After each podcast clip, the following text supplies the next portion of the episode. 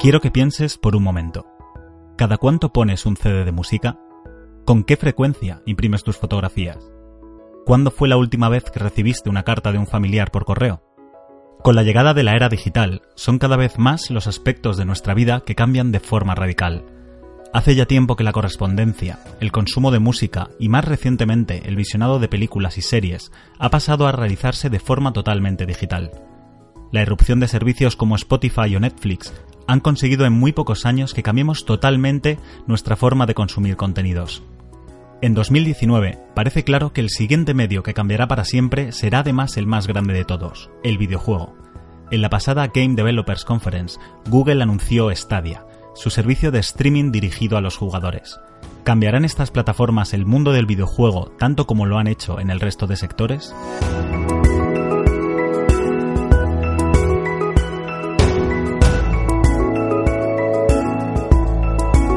Hola, soy Alberto Carlier y os doy la bienvenida a un nuevo episodio de Menos es Más. El usuario medio es casi por definición una persona cómoda. Una vez que se acostumbra a hacer uso de un determinado producto o servicio, resulta tremendamente complicado cambiar sus hábitos de consumo. Para conseguir que alguien deje de utilizar algo en favor de una nueva alternativa, esta debe ofrecer una serie de beneficios que mejoren de forma sustancial su experiencia. Y es importante remarcar la palabra sustancial, ya que si las mejoras que aporta no son suficientes para compensar la molestia de realizar el cambio, sin duda alguna este no se producirá. Es la razón por la que, por ejemplo, a mucha gente le cuesta tanto cambiar de compañía de teléfono. Si el ahorro en la factura o la mejora en el servicio no va a ser notable, la mayoría no estarán dispuestos a pasar por el trago de quedar con un técnico y recibirle para que le instale los nuevos aparatos. Es también la causa principal para que WhatsApp, sin ser en absoluto la mejor aplicación de mensajería disponible, sea la más utilizada con amplio margen en multitud de regiones. Precisamente es esa base de usuarios la que los mantiene atados, ya que pasarse a Telegram, por ejemplo, requiere de un proceso por el cual deberemos lograr que todos los contactos con los que queremos hablar se instalen también dicha aplicación. Aunque os puedo asegurar, como ya expliqué en el séptimo episodio de este podcast, que este esfuerzo en concreto vale la pena.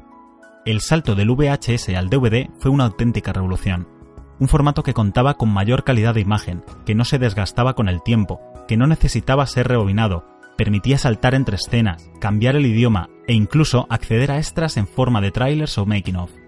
Era un salto tan claro en todos sus apartados que la adopción de esta nueva tecnología resultaba evidente. Con la llegada de Internet, el mundo de la música sufrió un cambio similar.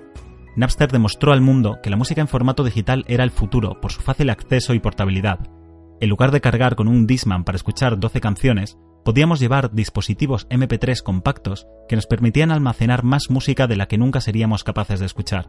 La piratería de la música parecía uno de esos problemas que difícilmente tendrían solución, pero la iTunes Store consiguió en 2001 cambiar esa tendencia, ofreciendo un portal digital donde comprar música de forma rápida y sencilla con una alta calidad de sonido. Las ventajas que aportaba frente a la piratería consiguieron que los usuarios prefiriesen pagar por los contenidos que perder su tiempo buscándolos de forma ilegal. El siguiente paso lógico fue la llegada del streaming. Cansados de pagar por canciones o películas de forma individual y que luego no siempre se consumían varias veces, los usuarios acogieron con los brazos abiertos los servicios de suscripción mensual, que dan acceso a un enorme catálogo accesible en cualquier momento y desde cualquier lugar. Spotify, Apple Music, Netflix, HBO, Prime Video, próximamente Disney Plus, el número de servicios de streaming crece rápidamente, hasta el punto que algunas personas ya consideran imposible estar suscrito a todos ellos y se decantan por sus preferidos. Sin embargo, como he mencionado al principio del episodio, a pesar de que la industria del videojuego lleva ya muchos años siendo más grande que la del cine y la música juntas, todavía no existe una sola plataforma de streaming de videojuegos extendida de forma notoria. La principal causa, por supuesto, es que la complejidad para hacer viable el videojuego en streaming es mucho mayor que para la música o el vídeo, en primer lugar, para ejecutar un videojuego se requiere mucha más potencia que para reproducir una película, pero al mismo tiempo entra en juego otro factor que es clave, la interacción. La posibilidad de interactuar con un juego necesita que la latencia entre el momento en el que pulsamos el botón y esa acción se vea reflejada en pantalla sea la menor posible, en favor de una experiencia satisfactoria. Para conseguir tener una baja latencia y al mismo tiempo ofrecer grandes títulos con una alta calidad de imagen, se requiere de contar con decenas de miles de servidores por todo el mundo capaces de abastecer a esa demanda.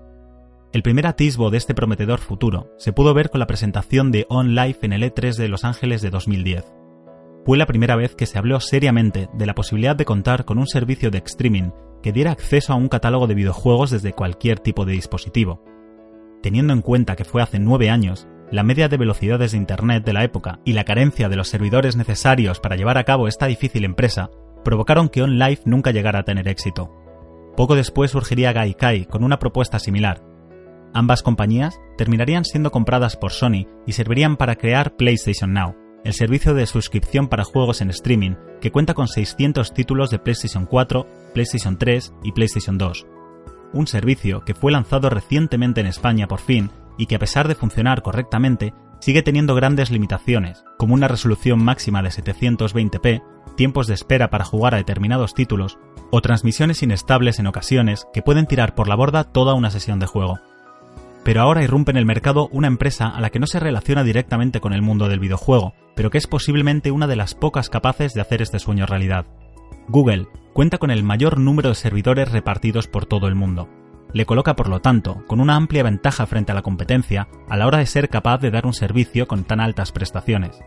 Stadia fue presentado como un servicio de streaming capaz de ejecutar videojuegos a 4K y 60 fotogramas por segundo, un estándar que representa todavía una utopía en las videoconsolas actuales.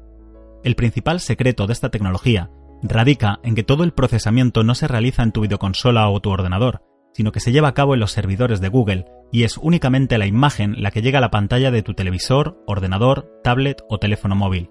Y es que sí, con estos servicios, de la misma forma que sucede con Netflix, otra importante ventaja es la posibilidad de jugar desde cualquier tipo de dispositivo y continuar la partida de forma casi transparente cuando cambiemos entre ellos.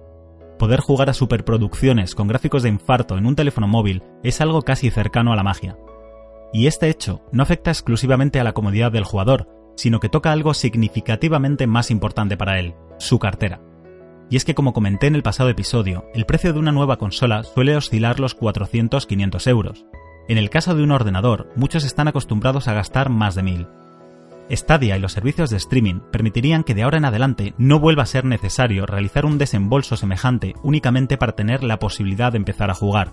Y mejor aún, ya que en lugar de aguantar con el mismo hardware durante 5 o 6 años y que las desarrolladoras se vean limitadas por esa potencia, los servidores de Google se irán actualizando periódicamente para situarse siempre a la vanguardia.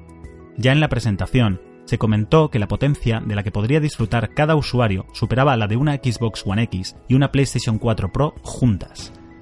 Más rendimiento disponible que el de las dos consolas más potentes del mundo combinadas, accesible desde cualquier dispositivo y sin invertir un solo euro.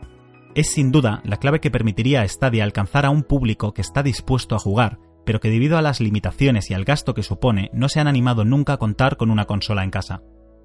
La consola más vendida de la historia continúa siendo a día de hoy la PlayStation 2, con 155 millones de consolas vendidas, que tardaron en alcanzarse varios años.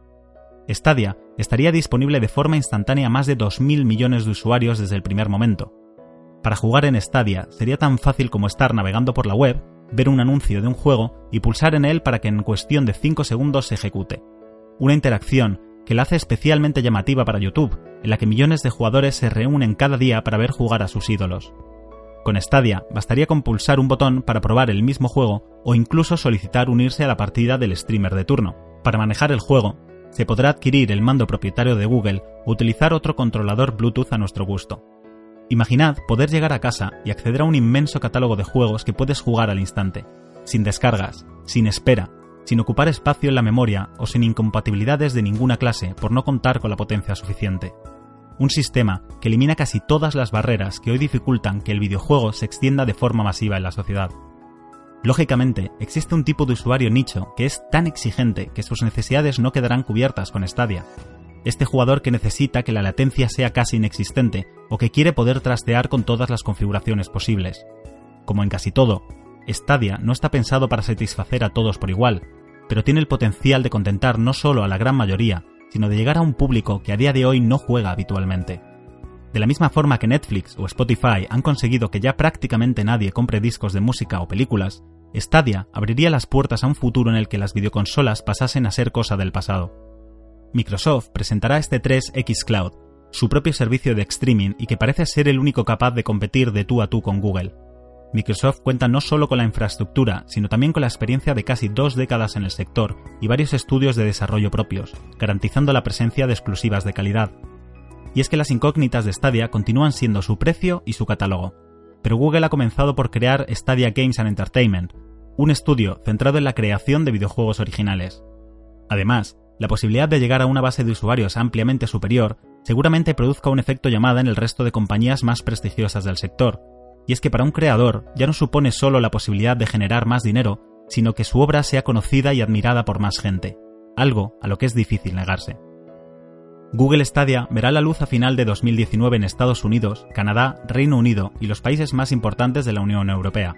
Será entonces cuando podremos decir a ciencia cierta si nos encontramos ante el servicio que cambiará para siempre la forma en la que jugamos. Nos vemos en próximos episodios de Menos es Más.